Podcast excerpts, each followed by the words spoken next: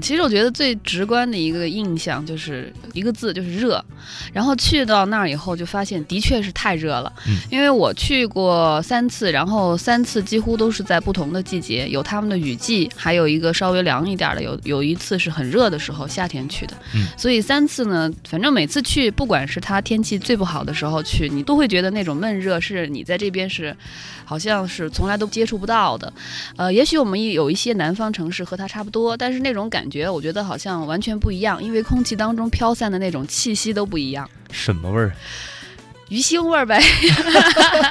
注意的事项能不能跟大家分享一下？我去的话，就是用最简单的办法，也是最懒的办法，比如说签证，那我就是委托旅行社办的，嗯很快很方便。嗯然后你自己需要准备的是，我忘了是户口本还是身份证，反正有这两样当中的一样吧，嗯还是户口本、身份证，对，大不了你都拿着，然后还有两张那个大一寸的照片，然后就完了。然后到时候他通知你去拿，然后就拿回来就完了，就很简单，你都根本不用去想什么东西。然后你说飞机的话，那个就更容易了，打个电话随便去哪儿多问一下，就是货比三家，大概价格差不多就行了。一般好像就是太行感觉上就服务比较好一些，嗯那么东航可能就比较经济实惠一些，不过也要看它的不同的季节有一些什么样的促销。然后你说货币的话，你拿到签证之后，你拿着那个护照去中国银行换就可以了，也很方便。而且我的建议是最好在中国换，因为在泰国换的话，它会有一些，比如说呃那个点完全不一样，可能会差好几个零点几几几。然后其实我觉得呃很多多人会担心说是带太多现金比较麻烦，其实我觉得好像在那边自己稍微注意点，没有什么太多的问题。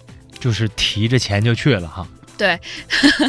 那样其实也挺方便的，而且就是说，如果是不太经常出远门的，然后这样的去外国的人、去异国的人，那么可能有的时候因为，呃，语言方面的一些交流的问题啊，嗯还有一些比如说就是你对这个呃这个汇率的转换的一些问题，可能你就无形当中损失很多的钱，所以那样就很不划算。所以在这边的话，基本上呃换泰铢是没有问题。还有一点，我觉得就酒店，你是我去我从来也不会提前订，因为我现在我就就是用最简单的办法，因为就像比如去大理，你就知道有洋人街什么的。那么在嗯泰国，它也有几条很著名的这个呃旅游的人去的一些区域。然后我去的话，因为第一次是跟团，然后第二次是自己去，那么第二次就是摸到 c o s a n Road，、嗯然后到那儿的话，基本上就什么都有了，反正你就一家家的挨着问吧。嗯你需要什么？比如说你需要热水洗澡啊，然后价钱便宜一点、干净一点的，你就多问几家。然后基本上我觉得，呃，问个三四家的话，差不多你就可以找到一个比较合适的地方了。嗯然后就在那附近住下来的话，其他什么都没有问题了。嗯，就是比如说后期的一些交通的问题，